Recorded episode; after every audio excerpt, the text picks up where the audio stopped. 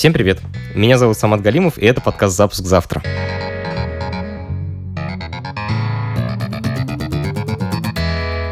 Как технический директор, я пытаюсь разобраться, как устроены сложные и интересные штуки. Я зову профессионалов, с которым можно поговорить простым человеческим языком.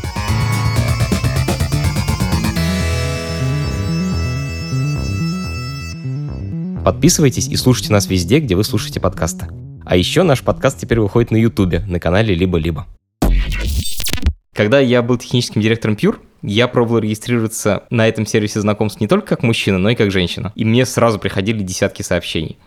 Это происходит потому, что мужчин на сервисе знакомств всегда больше, чем женщин. Мне очень хочется понять, как с этим справляются разные сервисы знакомств. Я позвал сегодня в подкаст лучшего собеседника на эту тему. Максим Волосенков отвечает за продукт в одном из крупнейших сервисов знакомств в мире – Баду.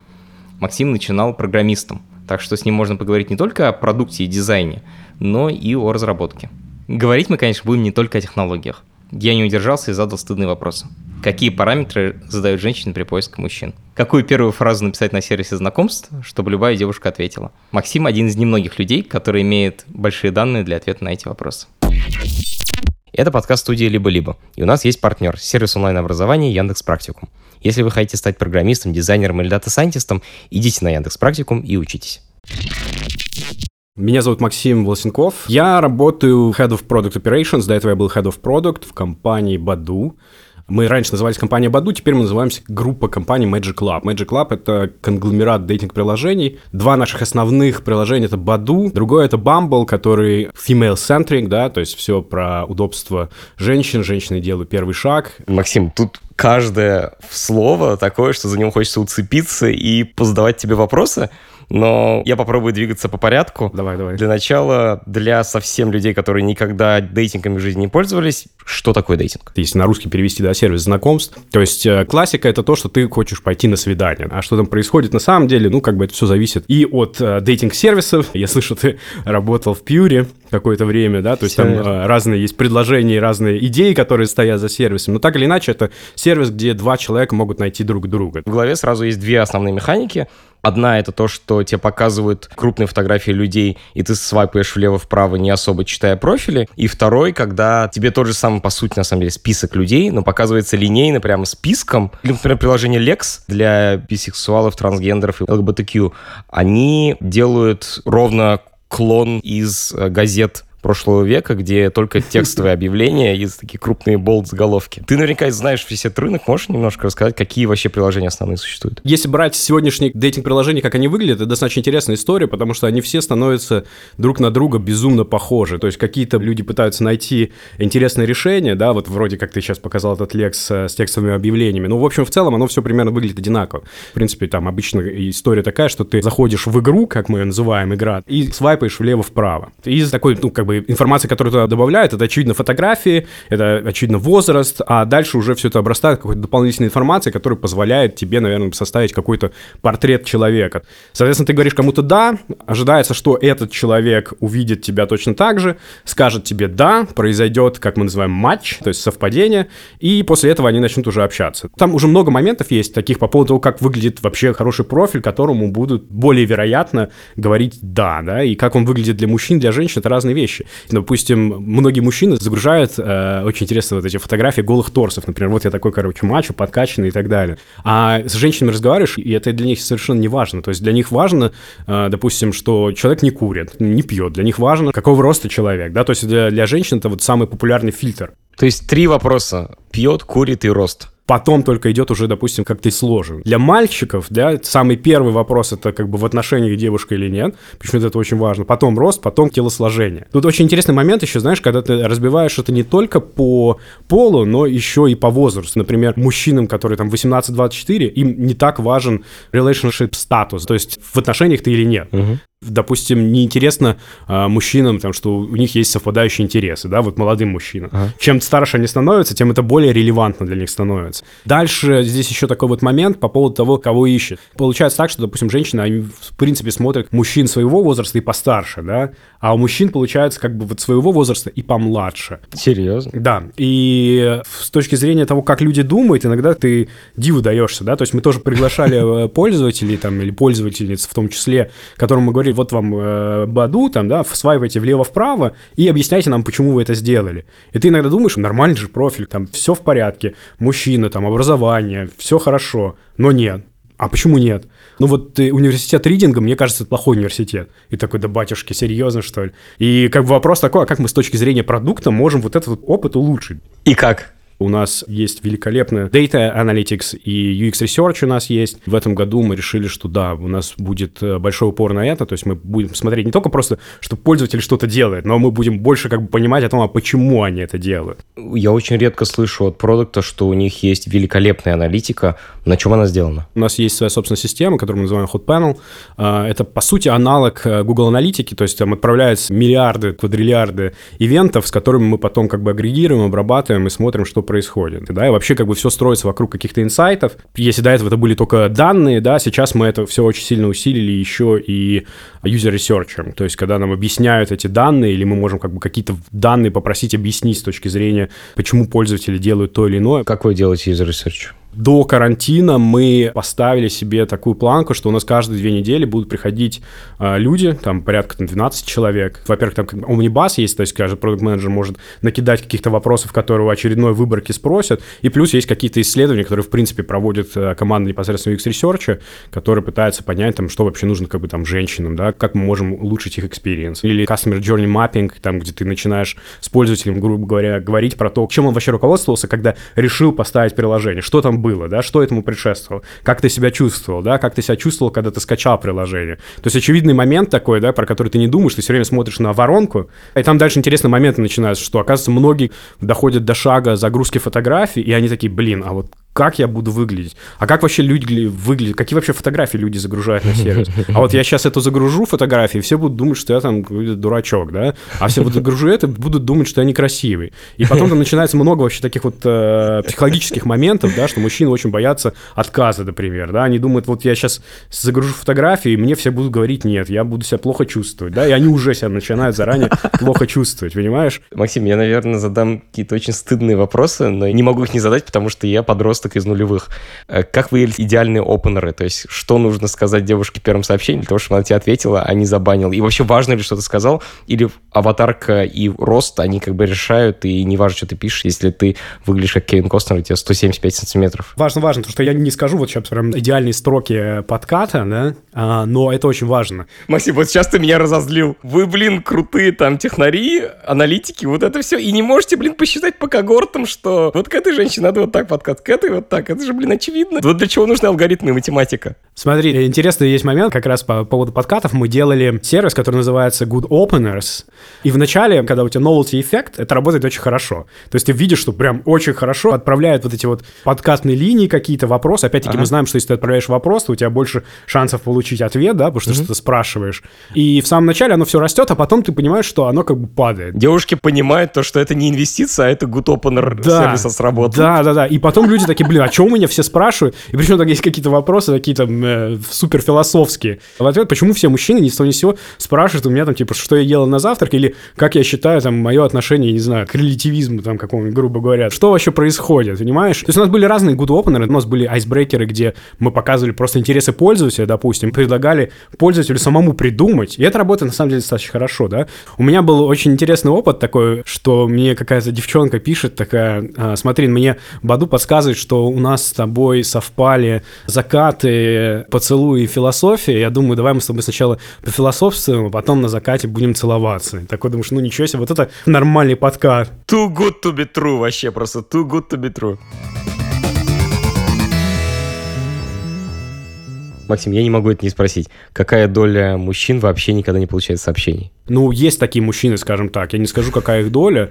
А, оно есть, но тут, смотри, здесь надо разбираться, опять-таки, то, что мы делаем, а почему они не получают сообщения. Какие когорты? Наверняка у тебя есть разделение. Есть мужчины, которые не инвестировали ничего в свой профиль, да, или есть мужчины, которые написали, там, я здесь, чтобы найти кого-то, пойти в подвал, да, и ожидать, что этому мужчине кто-то будет писать, ну, такое, да. То есть, если ты на самом деле адекватный человек, то там проблем не будет. Но тут еще тоже, опять-таки, оптимизация, которую мы делаем, да, если ты активен, то мы постараемся тебе показать какого-то человека или тебя показать кому-то, чтобы что-то что-то получилось. Активен, в смысле, сижу в соцсетях соцсети и нажимаю на кнопочки. Активность, да. То есть, если ты не активен, то какой смысл? То есть, ты зашел, сделал профиль, допустим, поголосовал «да», и после этого пропал, да? Смысл нам тебя показывать кому-то? Я установил сейчас приложение Баду, и mm-hmm. мне показались какие-то девушки. Это случайные девушки или они на основе каких-то данных, которые вы обо мне знаете уже. Я не буду сейчас рассказывать, как работают алгоритмы, да, но там не рандом. То есть эти девушки, они подобраны так, чтобы у меня с ними случился хоть какой-то разговор, а желательно хороший разговор. Абсолютно верно. Если для тебя сервис сработал, сработал как можно раньше, то ты, наверное, вернешься, посоветуешь. Максим, а как можно на это повлиять с помощью денег? Можно ли купить внимание, например? Ты можешь поднять свою анкету, грубо говоря. То есть ты приходишь, ты инвестируешь э, свое время. Альтернативно ты можешь купить там какой-то boost. Ты можешь купить сервис там дополнительных показов. У тебя там есть какое-то количество женщин, которые сейчас голосуют, да, они не могут за всех проголосовать мужчин. То есть может так получиться, что до тебя и не доберутся, в принципе. А за дополнительные деньги ты покупаешь возможность поднять себя в выдаче, и получить, грубо говоря, в течение часа дополнительное внимание. Плюс есть сервис подписки, то есть вот, ну, основная, наверное, вещь такая, да, когда тебя кто-то лайкнул в сервисе, ты не видишь этого человека. Для того, чтобы у тебя случился матч, ты должен сидеть и играть в игру.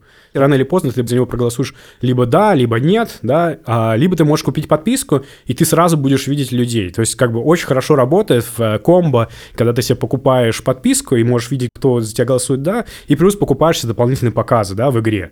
Вот, и таким образом у тебя вот этот вот э, фолдер с людьми, которые тебя полайкали, наполняется, и ты сидишь, грубо говоря, и выбираешь там из э, тех, кому ты понравился. То есть вот это оптимальная модель поведения для мужчины.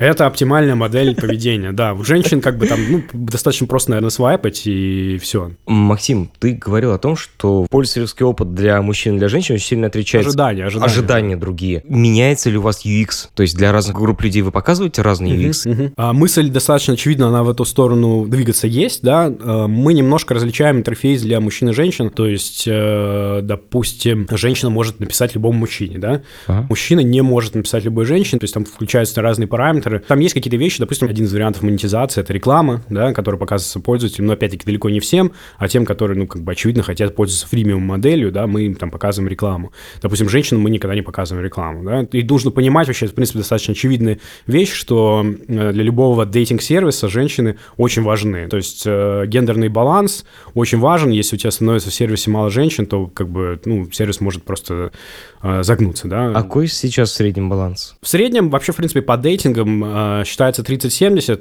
То есть 30% женщин и 70% мужчин. Да. Максим, про мужской и женский опыт в сервисах интересно, вот я зарегистрировался как мужчина, чего мне ждать? Я зарегистрировался как женщина, чего мне ждать. Не только даже с точки зрения UX, хотя это тоже интересно, но и с точки зрения того, что произойдет. Просто я, когда работал в Pure, регистрировался и как женщина, и как мужчина, я был поражен тем, что когда я регистрируюсь как мужчина, то мне никто не пишет, я сам пишу, и у меня там рейд ответа 1 там, к 3, к 4, к 10, а если я регистрируюсь как женщина, то мне сразу начинают писать, причем это довольно интересные мужчины, и с ними просто хочется поболтать. Вот как это происходит в Баду, делали такие исследования и какие были результаты? Примерно точно так же выглядит, то есть э, с точки зрения распределения пользователей, да, женщин меньше, мужчин больше, потом женщины более избирательны, более пики, да, даже если просто смотреть на какую-то там статистику голосов да к нет, да, то есть мужчины больше говорят да. У женщин наоборот, они почти всегда говорят нет, вот иногда у них случается да. Вот когда она говорит да, она пишет или все равно нужно мужчине написать? А, смотри, здесь вот если мы говорим про два наших основных продукта, да, Баду и Bumble, у Bumble очень интересная а, в этом плане механика, которая была с самого начала, это вот USP Bumble, то есть женщина пишет первое. Ты там голосуешь «да», и мужчина, и женщина, после этого случается матч, но мужчина все еще не может писать. То есть первый шаг делает женщина, да, и вот это на самом деле считается началом вот этого общения. То есть она решает, она empowered, и... Там стопроцентный return rate или нет? Или мужчины тоже выбирают? А, reply rate ты имеешь в виду? Да, reply rate, да-да-да. Не-не, не стопроцентный. Мужчины приходят к тому, что они просто всем говорят «да». То есть они обманывают систему, они под нее подстраиваются.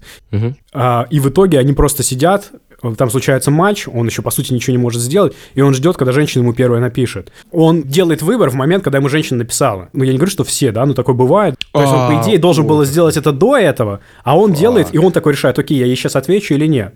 Для женщины это тоже получается такое, что ну вот она не инвестирует в сообщение первое. Я ему ответил, а он мне не ответил. Я ему написала, а он мне не ответил, да, uh-huh. и это происходит. И опять-таки же вопрос в том, как можно как бы вокруг вот этого построить какую-то другую экосистему, да, ввести какие-то ограничения, допустим, что ты не можешь бесконечно голосовать, да, то есть что ты вообще можешь сделать. А там, ну, это у тебя, понятное дело, экосистема, любое изменение приводит как бы непонятным результатам. Еще тоже вопрос того, как это, допустим, тестировать, да, мы там тестируем, региональное тестирование, когда мы вводим какие-то экосистемные изменения, мы их тестируем, грубо говоря, в какой-то отдельно взятой стране, допустим, и сравниваем, уже потом решаем, что с этим сделать. Дико интересно, как страны друг от друга отличаются, есть ли такая статистика. Есть некоторые стереотипы, что, типа, южные люди более горячие, более активные, более контактные. Это абсолютно есть. Э, люди в разных странах ведут себя по-разному. Допустим, э, интересный момент такой, чтобы а, как-то это описать и иллюстрировать. Большая есть жалоба от женщин, что им посылают дикпики, да, то есть мужчины как бы посылают, вот там, чем гордятся, то и посылают, грубо говоря, да, и для них это проблема. И в свое время мы научили модель, натренировали, которая это все детектит, и в чате оно как бы это, ну, во-первых, блюрит, а во-вторых, позволяет женщине сказать, там, как бы мы думаем, что там что-то, что ты не захочешь увидеть, и там ты сама решай, будешь ты или нет. Ну, то есть инструмент, по сути, контроль контроль. И понятное дело, что это запущено везде, и мы знаем по странам соотношение вот того, как это отправляется. Видно, что в России это не настолько популярно, да, то есть как бы Россия там в этом плане где-то внизу, да, мужчины здесь этим не злоупотребляют. А если брать Южную Америку, Южная Америка в этом плане очень сильно отличается, да, и там, может быть, люди вообще в принципе открыты к секстингу, то есть это еще предстоит выяснить, да, но как бы отличия есть. Есть ли у вас истории про то, что люди делятся своим публично достаточно информацией, их находят бэт-экторы, или как это назвать, ну, короче, люди, которые хотят на этом заработать, и, например, э, говорят, мы нашли тебя в соцсетях, мы нашли твою жену, детей, родственников, коллег, и мы тебя сейчас аутнем. Короче, шантажируют. У нас есть отдел антиспама, они иногда как бы говорят интересные какие-то а, вещи. Вот прям вот про такое, что ты описал, я такого вот не помню, чтобы когда-то про репортили, да, то есть там, очевидно, есть, э, ну, вот какой-то такой стандартный русский развод, э, ну, в смысле, в России, когда э, якобы женщина посылает ссылку, вот я хочу пойти в этот кинотеатр, и давай ты купишь билет, да, а там кинотеатра никакого нету, и на самом деле человек не покупает билет, а просто переводит куда-то деньги. И они делают массовые рассылки для этого. Массовая рассылка вообще невозможна, да, у нас есть ограничения в принципе, по количеству сообщений, которые ты можешь отправить, а, мы ввели такие метрики, как, а, допустим, количество людей, которые вступили в контакт а, с человеком, который был bad actor, да. Bad actor, причем мы расширили, то есть если раньше это были именно камеры-спамеры, то потом это расширили до грубиян, допустим. И я смеюсь, потому что у меня была ровно такая же метрика, я пытался сделать э, отчет о том, что вот типа вот bad actor, каким людям он испортил опыт на сервисе. Да-да, абсолютно. Ну, это достаточно очевидные вещи, когда ты про это думаешь, да, как мы это будем оценивать. А mm-hmm. дальше это уже метрика используется для оценки вообще работы, в принципе, как бы команды антиспама. Ну, mm-hmm. мы сейчас его называем integrity service. Наша задача детектить этих людей как можно раньше, да, чтобы mm-hmm. как можно меньше людей с ними встретились. Потому что, ну, это тоже очевидный такой как бы фидбэк пользователей, что там происходит какая-то э, жизнь в сервисе. Дальше еще, на самом деле, фидбэк пользователей есть о том, что в сервисе много фейков, которые не соответствуют действительности на самом деле, опять-таки, потому что э, фейков очень мало, мы с ними боремся и используем разные разные инструменты, опять-таки для валидации пользователей, там куча есть всяких фингерпринтов и так далее, если ты там не можешь создать себе миллион аккаунтов, да, угу. но люди считают, допустим, фейками, если очень красивый профиль. И не отвечает. И не отвечает, да. Что вполне логично, нахера ты ему сдался вообще? Для людей как бы они расстраиваются говорят, что это фейк, да. При модерации фотографий Баду ставил на это ставку с самого начала, то есть до этого это были тысячи модераторов, которые отсматривали каждую фотографию, которую ты загружал на предмет того, что это реальное фото или нет, там, то есть использовалось да, понятное дело, истории про поиск изображений в Гугле и так далее. Сейчас это все более автоматизировано, то есть если ты загружаешь фотографию, то и эта фотография знаменитости, то, скорее всего, она сразу же будет опознана и удалена. У нас, на самом деле, был интересный момент. Какая-то суперизвестная знаменитость в начале года загрузила на Bumble свою фотографию, и как бы Bumble ее заблокировал. знаменитость. Вот. И она написала об этом в Твиттер свой, и там просто взрывной рост был регистрации, потому что она такая, блин, ну как же так? Эй, Bumble, алло, алло, вы меня блокируете. По-моему, Шерон Стоун, Шерон Стоун это была, точно. Шерон Стоун пыталась создать аккаунт на Bumble, ее заблокировали, и, а, и собственно, об этом писала. И медиа это тоже подхватили, достаточно интересно в этот момент, когда ты такой, знаешь, получается промоушен, который ты не ждал. Мне кажется, это идеальный маркетинг, который просто даже придумать лучше невозможно. Да, да, да, да, да. И, э, интересная была история, на самом деле, смешная здесь в России. В какой-то момент, там, по-моему, то ли Forbes, то ли еще кто-то выпустил статью такую разгромную по поводу вечеринок Баду, что там люди устали, они жалуются на то, что они едят суши там с голых э, женщин, хотя надо сказать, что как бы там они не были голыми, там были мужчины, да. Слушай, это самая плохая отмазка. Должен заметить, они не были голыми. Ты начинаешь думать, так, а что же на них было надето?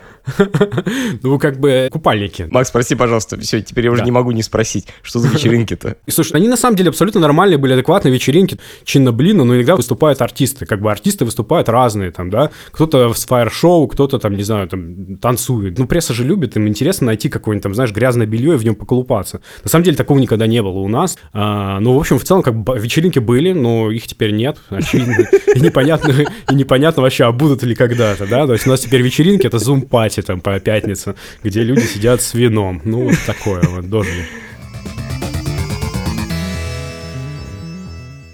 Ты можешь чуть-чуть рассказать про историю сервиса, откуда он появился и как ты в него попал?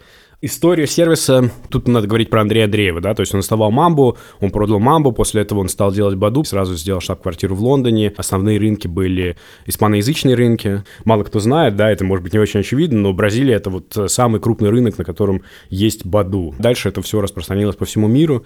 У нас вообще на самом деле три офиса, да, основных.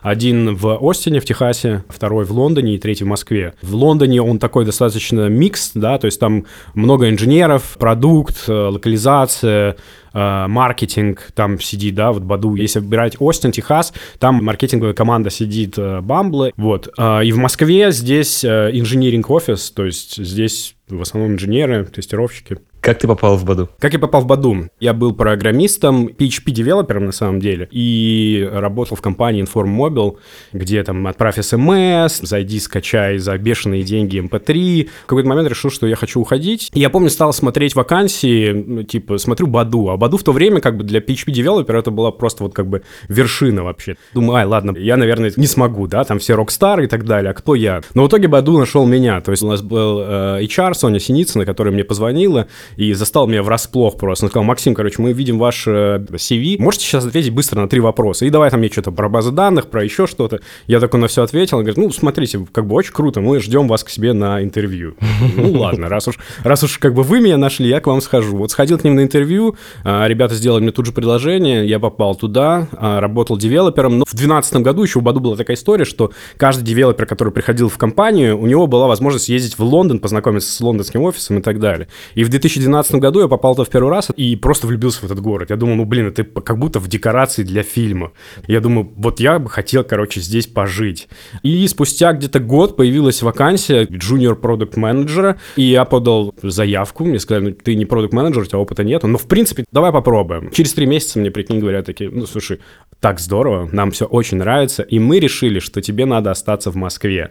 А, работать у нас в продуктовой команде, но из Москвы. Я думаю, ну, божечки, блин, я же специально хотел как бы, приехать в Лондон, работать в лондонской продуктовой команде, кирпич вот этот красивый, вот это все. Вот, а потом а, человек, который меня нанимал, он, собственно, решил уходить, и мне предложили занять его место уже в Лондоне при условии, что я кого-то найду себе на замену. Какая твоя роль после того, как ты поднялся на уровень выше, чем продукт? В принципе, мы вот находимся в той стадии, когда мы начинаем э, всяко разно оптимизировать продукт. То есть, если до этого это было, а что еще мы можем такое придумать совершенно невероятное, да, там, допустим, вот поиск у нас был двойников да, а, где ты загружаешь фотографию, там, чью-то, да, не своей, не знаю, бывшей возлюбленной, допустим, и ищешь, либо как бы пытаешься ее же найти, либо кого-то на нее похожего. Скорее всего, грузили же знаменитостей, типа Анджелины Джоли, или нет? Смотри, у нас э, сервис этот был, мы его выключили. Он был построен так, что мы сразу туда предзагрузили кучу фоток знаменитостей, угу. И ты там мог загрузить какую-то рандомную фотографию, либо фотку знаменитости, выбрать уже. Если брать русский, то загружали Веру Брежневу, Медведева, э, Дмитрия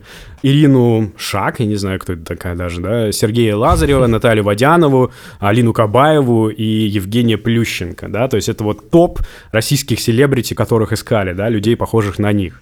Давай все-таки закончим эту историю с сервисом. Почему вы его закрыли? У нас есть инструменты поиска Advanced, да, мы их называем. Это вот по каким-то дополнительным критериям. Чем больше критериев ты вводишь, тем уже у тебя становится выдача. И, допустим, даже вот этот сервис поиска по фотографии, для того, чтобы он работал хорошо, мы были вынуждены с самого начала сделать так, что у тебя идет выборка сразу по всему миру.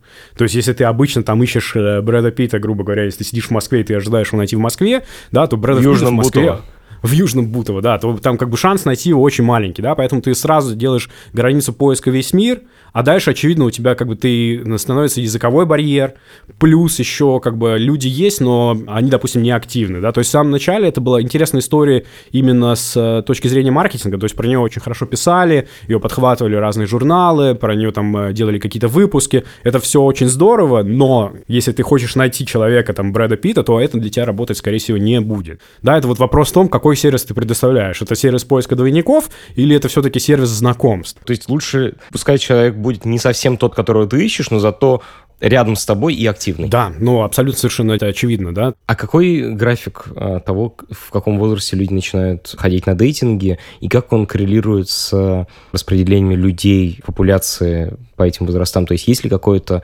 анализ на тему того, что люди больше начинают пользоваться дейтиками, когда они становятся старше, например, или наоборот, когда они становятся младше, или, например, у мужчин, когда они младше, а у женщин, когда они старше. Но это все вот история про маркетинг, потому что, в принципе, люди как бы пользуются дейтингом, начиная как бы там с раннего возраста и... Какого трафика нальешь, такие и будут. Да, то есть если ты, допустим, начинаешь э, злоупотреблять там какими-нибудь инфлюенсерами, которых смотрят молодые люди там, да, или чуть ли не дети, да, то тебе может прийти вот волна такого, и дальше уже разбирайся, что ты с этим будешь делать. Потому что нас были такие вот э, моменты, когда, допустим, какие-то YouTube-инфлюенсеры давали рекламу, и у тебя просто был спайк блокировки пользователей, потому что, как бы, оказывается, что их смотрит много детей, которым меньше 18, да, и их просто всех блокируют. И достаточно интересно происходит, потому что там, ну, опять-таки, цепная реакция начинается такая, что у тебя вроде как трафик растет, а, например, там средний чек на пользователя падает. А детям нельзя пользоваться вашими сервисами? Нет, нет, нет, нет, нельзя, конечно. То есть у нас 18 э, плюс сервис.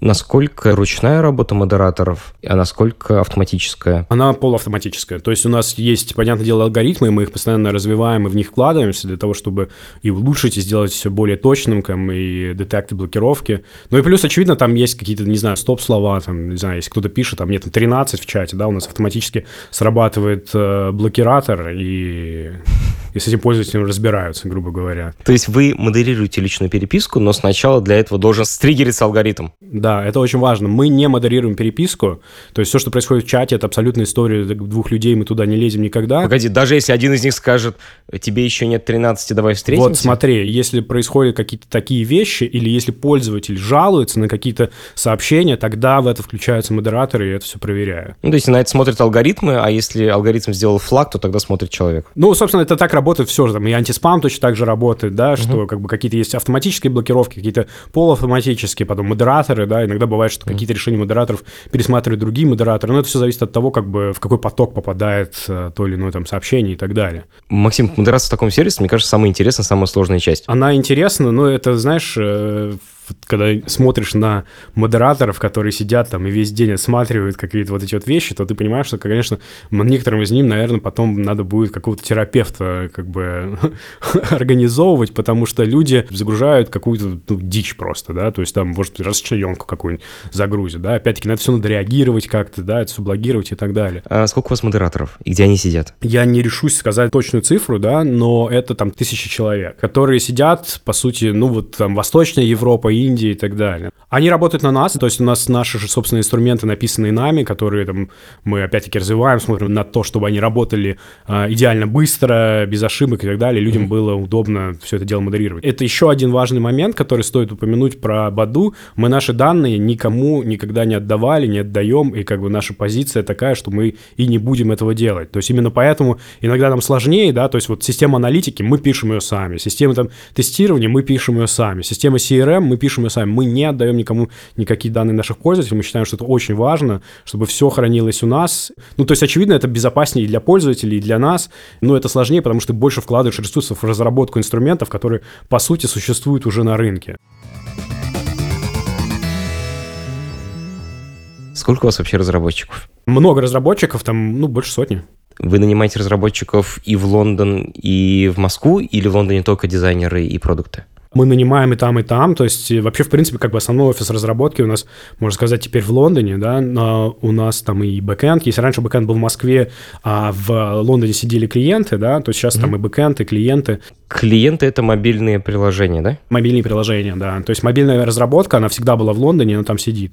И нанимаем, на самом деле, ну, людей по всему миру. У нас достаточно большое количество а, ребят а, из бывшего СССР, да, русскоговорящих. Прикольно. Как устроены команды? Если кросс-функциональный, ты вот говорил про клиентов, про мобильные приложения, они mm-hmm. нативные или они на React Native или на Flutter или на чем-то таком? На React Native у нас было написано приложение одно, а, Lumen называлось, а, там тоже как бы, ну, наелись, да, то есть вначале э, с точки зрения вывода, там, грубо говоря, если тебе нужно сделать MVP, а React Native очень хорош, после этого ребята стали ловить кучу косяков, да, когда там просто не понимали, у нас падал retention, да, и мы его неделю не могли восстановить, потому что что-то не работало в приложении. И ты там пишешь в, как бы всем, там на форумах, пытаешься найти ответы, и потом понимаешь, что у тебя там что какой-то экран на какой-то накладывается по неведомой причине, и тебе чуть ли не сам React Native нужно патчить, да, то есть какие-то такие вещи. То есть технология, по сути, не откатная. Но это, это звучит как история из там двухлетней давности. Это история прошлогодняя, на самом деле.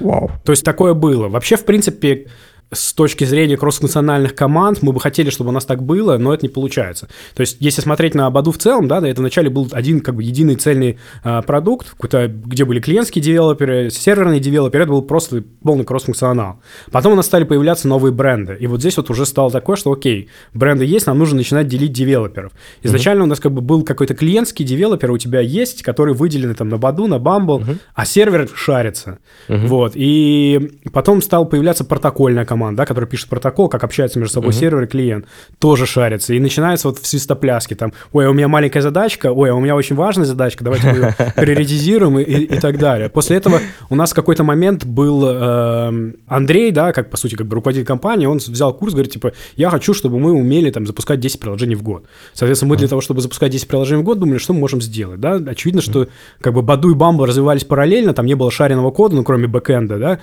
Давайте делать клиентские компоненты, да, давайте сделаем чат, давайте сделаем регистрацию, там, если mm-hmm. на чат ты посмотришь, это одинаковые, на самом деле, компоненты, которые работают в Баду и Бамбле. То есть ну, стилизация, скорее всего. Стилизация разная, да, но это один и тот же компонент. Mm-hmm. И у тебя или там регистрация, или какая-то фотоверификация. У тебя появляются отдельные компоненты, и когда у тебя появляется отдельный компонент, тебе нужна как бы команда, которая понимает, как он работает, поддерживает и его компоненты. поддерживает. Да. И О. бац, и ни с того ни с сего у тебя появляется еще одна как бы шаренная команда, что тебе mm. еще больше добавляет как бы, печали и в приоритизацию задач. Протестировать маленькую гипотезу уже невозможно в чате, потому что этот чат используется еще другими сервисами и вообще. Да, потому что там как бы, знаешь, грубо говоря, у тебя было бы квартальное планирование, у тебя уже там напланировано, этот чат команда не справляется, поэтому быстро туда что-то впихнуть достаточно сложно. Ну, то есть какие-то есть такие вот возникают вещи, это мы не знаем, как их решать до сих пор, да, то есть мы там смотрим в э, какие-то компоненты для джира, допустим, допустим, вот сейчас мы стали Advanced Road Mapping, это тестовать портфолио бывшее, да, насколько он нам поможет вообще, в принципе, как бы осознанно какой-то ганчарт нарисовать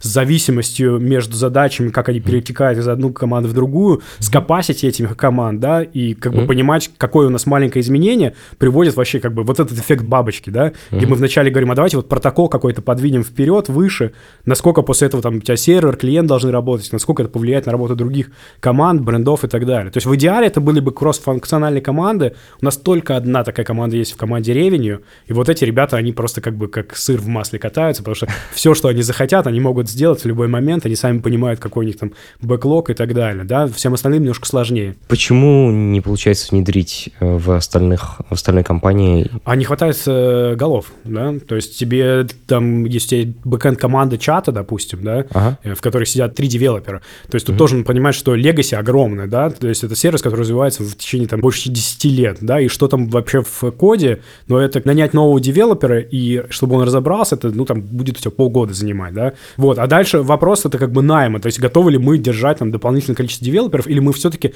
рассчитываем на то, что у нас будет нужное количество девелоперов в команде в чата, только они будут переключаться между, как бы, там, тем, что они делают для Баду, для Bumble или еще для кого-то в течение квартала, да, и как нам оптимизировать вот эти вот моменты стыковки, когда им что-то куда-то надо переключиться, uh-huh. то есть решить проблему брутфорс ресурсам нам не дают, да, что как бы было бы интересно просто нанять девелоперов, дайте нам девелоперов, мы там их займем, да, то есть ага. пока такого не получается.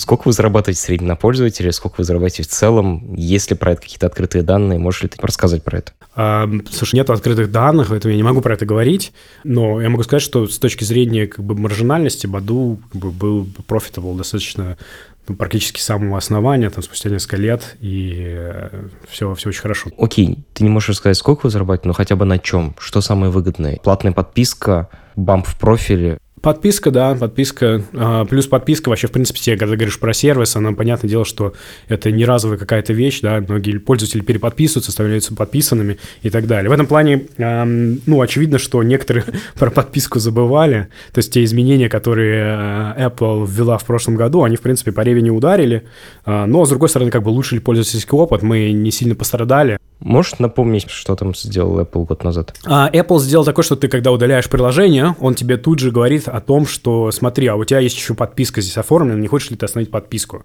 Ну и очевидно, что люди забывали, а тут они перестали забывать. Да, да, да, абсолютно. Я должен спросить тебя про коронавирус. Как он повлиял на статистику пользования сервисом? По поводу коронавируса. У нас есть интересный такой сервис. Э, я думаю, вот на нем можно как раз было бы использовать как какой-то мониторинг, я не знаю, или, или показатель того, как, как импактит жизни э, людей простых коронавирус. Да? Он называется BumpTint. Это сервис пресечения. В Баду мы его сделали достаточно давно. Это история про то, что э, еще раньше, когда можно было просто брать и использовать координаты пользователей, да, мы смотрели, как бы, кто где находится, и если если ты с кем-то на улице встречался, да, то происходил бам, тебе приходила нотификация, что типа, ой, вот вы там сегодня там в час дня, там, на, грубо говоря, на Никитской улице встретились с Анной, допустим, да, посмотри, кто такая Анна. И как бы всем достаточно интересно, да, с кем ты пересекаешься и так далее. Вот, и кроме всего прочего, ну, то есть сейчас, понятное дело, что его невозможно использовать, потому что как бы не все дают пермиссии, э, не всегда можно узнать эту локацию, но он все равно как бы запущен, он используется и так далее. Его можно использовать как мониторинг, и это отчасти для нас показатель, допустим, тех же самых свиданий. То есть, э, допустим, если у людей включен этот сервис, да, и они пообщались вначале, а после этого у них случился бам, то мы как бы предугадываем, что, наверное, они пошли на свидание. И, э, собственно, вот этот вот сервис, там есть график, который тебе показывает, как они случаются. Он достаточно э, стабильный, растет потихоньку. И вот в середине марта он падает просто, там, не знаю, в, практически в ноль. И с середины марта он потихоньку растет, растет, растет до конца вот где-то мая в конце мая он начинает идти вверх. То есть динамика прямо очень хорошая, он растет, но, грубо говоря, там 40% пользователей от тех, которые были, уже вернулись к тому, что они встречаются в реальной жизни. Но, если мы говорим про сервис, то а, у нас замедлился, наверное, где-то вот э, рост с точки зрения регистрации, но очень сильно выросла активность. И плюс еще достаточно интересный такой момент был, что все на волне вот этого коронавируса, там, не знаю, Tinder и так далее, да, Meet Group, Match Group, стали анонсить, что они будут делать видеосервисы. Мы в Баду сделали видеозвонки еще в 2016 году. И мы просто были как боги, потому что мы их сделали немножко более заметными, маркетинг там немножко поговорил с пользователями и рассказал. Ну, то есть, как бы мы были единственным дейтинг-сервисом, который сказал, типа, ребята, локдаун, но смотрите, вы можете ходить на видеосвидание. Россия вообще это важный рынок э, для Баду? Россия это важный рынок для Баду. То есть было э, очень большое вложение именно в локализацию и так далее. Перевод вообще на самом деле на русский язык это такая достаточно непростая вещь с учетом всех наших особенностей языка. Причем изначально все делается на английском, это потом на русский переводится, да. То есть если ты делаешь продукт, который ты хочешь, чтобы звучал нативно на русском языке, то ты сразу как бы в локализацию очень сильно вкладываешься. Это было на самом деле очень интересно, еще вот когда там 11 год и так далее, допустим, Facebook, который вроде был переведен на русский, но он с собой разговаривал просто как, э, как, ну, как робот, да, то есть там половина переведено, никаких падежей и так далее. Я помню, я участвовал в переводе Facebook, у них была программа специальная, где можно было предлагать свои переводы на разные языки. Я помню, еще на татарский переводил на свой родной язык. Это было довольно смешно. И сямисос. И сямисос, да? А ты откуда знаешь? У меня была вторая жена, татарка. Немножко знаю, да. Где ты ее нашел? Познакомился с ней на работе, но вот у меня была третья жена, да, с третьей женой я познакомился на Баду. Вот, так что как бы... Спасибо тебе огромное, что пришел. Мне очень приятно было, что с тобой можно поговорить про работу в дейтинге. Да, спасибо тебе за приглашение и удачи вам, ребята, с вашим подкастом. Спасибо тебе. Пока-пока. Пока-пока. Это подкаст студии «Либо-либо», и мы его сделали вместе с сервисом онлайн-образования Яндекс Практику. Над подкастом работали редакторы Юлия Яковлева и Андрей Борзенко, продюсер Павел Боровков, звукорежиссер Андрей Гранкин. За джингл спасибо Алексею Зеленскому.